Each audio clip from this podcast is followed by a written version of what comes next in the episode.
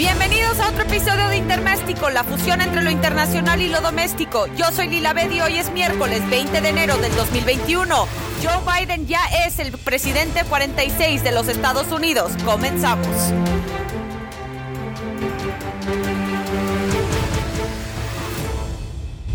Hoy tenemos un programa especial sobre todo lo que implica la inauguración presidencial del presidente 46 de los Estados Unidos, Joe Biden, y la primer mujer vicepresidenta Kamala Harris. Estoy aquí en la capital de Estados Unidos. Ya llevo casi una semana en donde hemos visto una situación verdaderamente sin precedente.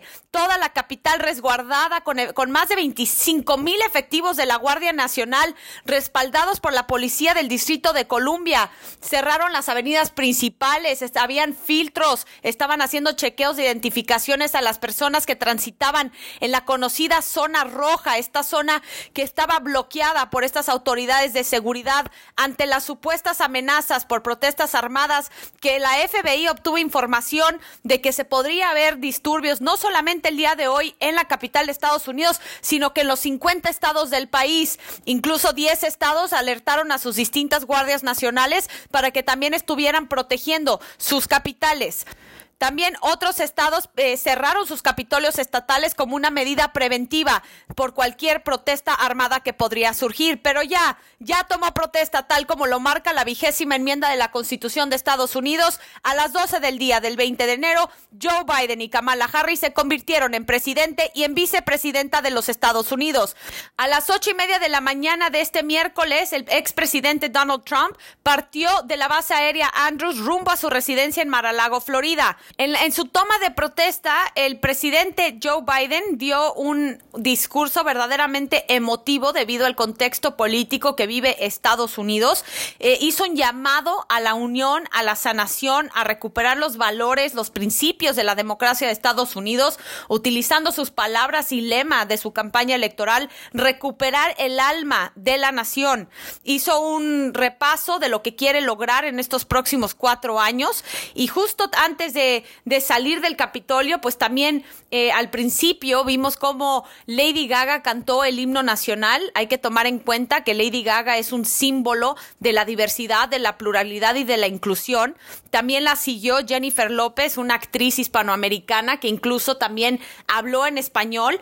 Eh, entonces vemos esta, este mensaje de fondo eh, de que la diversidad, la pluralidad va a verdaderamente tomar un liderazgo importante en, el gobierno de Joe Biden. También vemos que su gabinete es el más plural y diverso en la historia de Estados Unidos. Eh, hay miembros de las comunidades hispanoamericanas, afroamericanas, LGBT, indígena. Es decir, es un reflejo de la complejidad y de la diversidad de la población estadounidense. Y también fue muy emotivo, hay que, hay que recalcar, el hecho de que la jueza de la Corte Suprema, Sonia Sotomayor, también de origen hispanoamericano, que le haya tomado protesta a la primer vicepresidenta eh, afro-indoamericana en la historia de Estados Unidos, a Kamala Harris.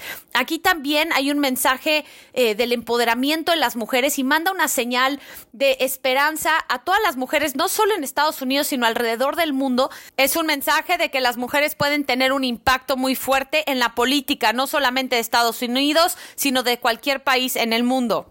Después de concluir la ceremonia de la inauguración y de la toma de protesta, se dirigieron eh, Joe Biden y Kamala Harris al cementerio de Arlington, donde hicieron una ofrenda a la tumba del soldado desconocido. Fueron acompañados también por los expresidentes Obama, Clinton y Bush eh, con sus respectivas esposas. Luego se hizo un desfile virtual, caminó por la avenida Pensilvania hasta llegar a la Casa Blanca y bueno, pues ya tiene las riendas de la Casa Blanca el presidente de Estados Unidos y como ya está en la oficina oval, pues va a tomar acciones contundentes eh, en este primer día como presidente de los Estados Unidos. Se espera que vaya a emitir varias órdenes ejecutivas que puedan tener un impacto directo eh, para México. Primero va a mandar una orden ejecutiva para frenar la construcción del muro fronterizo. También va a mandar una orden para proteger a los soñadores bajo DACA, esta orden ejecutiva que emitió el expresidente Obama en el 2012, pero más importante aún, va a enviar una iniciativa en materia migratoria al Congreso, la cual no habíamos visto que una reforma integral como la que está mandando Joe Biden al Congreso en materia migratoria había surgido desde el 2013, cuando Barack Obama en su momento envió una reforma al Senado, la cual fue aprobada, pero murió en la Cámara de Representantes. Esta reforma integral sobre migración que manda Joe Biden al Congreso, pues está tratando de ofrecerles un camino de, hacia la ciudadanía a los más de 11 millones de indocumentados que residen en Estados Unidos.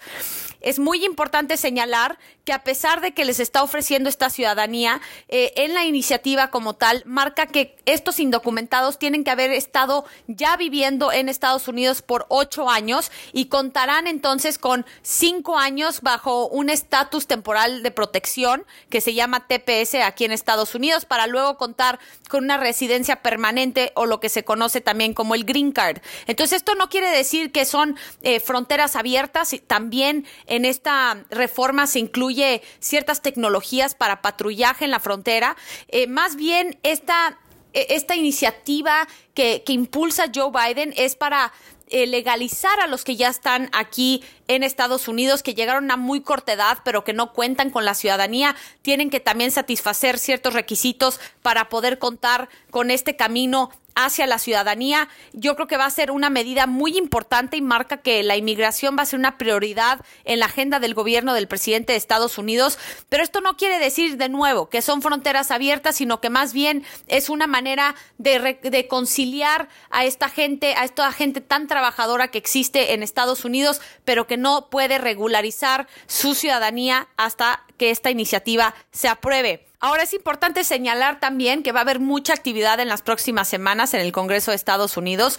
No solamente se va a ver este tema de la iniciativa migratoria, sino que también Joe Biden quiere eh, aprobar un paquete de ayuda económica para ayudar a las familias estadounidenses que están sufriendo por la crisis sanitaria de COVID-19.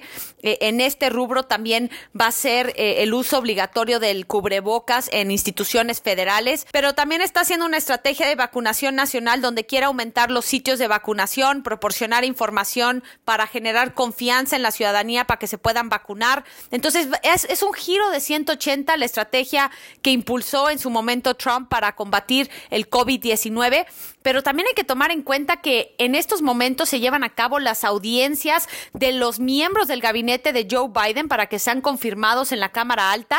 Y próximamente vamos a ver el inicio del juicio político del expresidente Donald Trump, a ver si lo van a enjuiciar, se convertiría en el primer presidente en Estados Unidos de ser enjuiciado en el Senado. Los demócratas tienen que convencer a 17 legisladores, senadores republicanos para poder enjuiciar enjuiciarlo, ya que si bien cuentan con una mayoría en ambas cámaras, en el Senado tienen 50 escaños los republicanos y 50 escaños los demócratas y el voto de desempate lo va a tener Kamala Harris. Bajo este esquema, para poder enjuiciarlo se requiere de una mayoría calificada en el Senado. Entonces, necesitarían el apoyo de ciertos republicanos, la mayoría van a ser, me parece, republicanos de cepa tradicionales de la estructura política de Estados Unidos y no estos senadores que, por ejemplo, fueron liderados por el senador por Texas, Ted Cruz, en, en la sesión en conjunto que se llevó a cabo el 6 de enero, cuando eh, lideró a un grupo de senadores para tu, tratar de tumbar la votación del colegio electoral en esta sesión en conjunto. Yo creo que estos senadores que, que están todavía afiliados, cercanos a la imagen de Trump, van a, a, votar en contra, pero yo creo que tal vez sí pueden contar con ciertos senadores republicanos que ya condenan lo que hizo Trump de sacudir a la democracia estadounidense. Yo todavía no creo que lo puedan enjuiciar porque creo que los republicanos todavía van a tener que darle gusto a una base electoral que heredan por parte de Trump. Este, pero bueno, vamos a ver qué, qué ocurre de ser enjuiciado. Obviamente quería no solamente desprestigiado Donald Trump, pero se podría llevar a cabo una votación posterior en la cual por una mayoría simple, la cual en ese caso sí la tienen los demócratas, podrían prohibir a Donald Trump eh, postularse a cualquier cargo público en el futuro, eh, cortándole ahora sí que todas las aspiraciones políticas que pueda tener para postularse como candidato presidencial en el 2024. Pero dentro de este rubro, importante también señalar que el día de ayer el expresidente Trump dijo que estaba organizando eh, y estaba planeando tal vez iniciar su propio partido político, se va a llamar el, Partido Patriota. no nos debe sorprender que tal vez por eso indultó a su ex estratega principal, Steve Bannon este cerebro eh, detrás de la plataforma conservadora de ultraderecha Breitbart News, eh, porque creo que va a ser una figura muy importante para la construcción de su proyecto político a futuro. Eh, si bien es cierto que la base electoral muy fiel a Trump es una minoría en Estados Unidos, me parece que es lo suficientemente fuerte y leal para darle cierta fuerza si quiere empezar un partido político en Estados Unidos, aunque hay que señalar también que aunque se pueda formar un partido político nuevo y ha ocurrido en otros momentos en la historia de Estados Unidos, es muy complicado que puedan tener triunfos electorales, especialmente en una eh, eh, contienda presidencial, por el simple hecho de cómo funciona el sistema electoral en Estados Unidos y es muy difícil que pueda ganar un partido nuevo una contienda eh, porque es muy difícil que ganen el colegio electoral, que finalmente es la figura que define la elección y el ganador de una contienda presidencial en Estados Unidos. Entonces hay mucho movimiento en estos momentos aquí en la capital de Estados Unidos. Ya tenemos a un nuevo presidente, el presidente número 46 de Estados Unidos, después de lo que fue una transición muy turbulenta, sin precedente. Trump nunca concedió la elección. Eh, fue una transición en la cual el equipo de Biden pues no obtuvo acceso en su momento eh, a, a los briefings de inteligencia, a los recursos, hasta meses después pero bueno, ya estamos aquí, 20 de enero, ya tomó protesta Joe Biden, ya tomó protesta Kamala Harris, ya hay una cierta estabilidad y credibilidad y se ha restaurado los mecanismos de la democracia estadounidense. Ahora le toca gobernar y le toca cumplir al presidente de Estados Unidos, Joe Biden. La próxima semana estaremos cubriendo todo lo que tenga que ver con el juicio político del expresidente Donald Trump, las audiencias y las confirmaciones del gabinete de Joe Biden y las órdenes ejecutivas e iniciativas que esté enviando al Congreso. Muchas gracias por acompañarme en este episodio de Interméstico, esta cobertura especial que hice desde la capital de Estados Unidos, Washington, D.C., para cubrir todo, todo sobre la inauguración presidencial de Joe Biden y Kamala Harris. Los espero la próxima semana en otro episodio de Interméstico, la fusión entre lo internacional y lo doméstico. Yo soy Lila Beth y muchas gracias, como siempre, por acompañarme, por su sintonía y por su interés.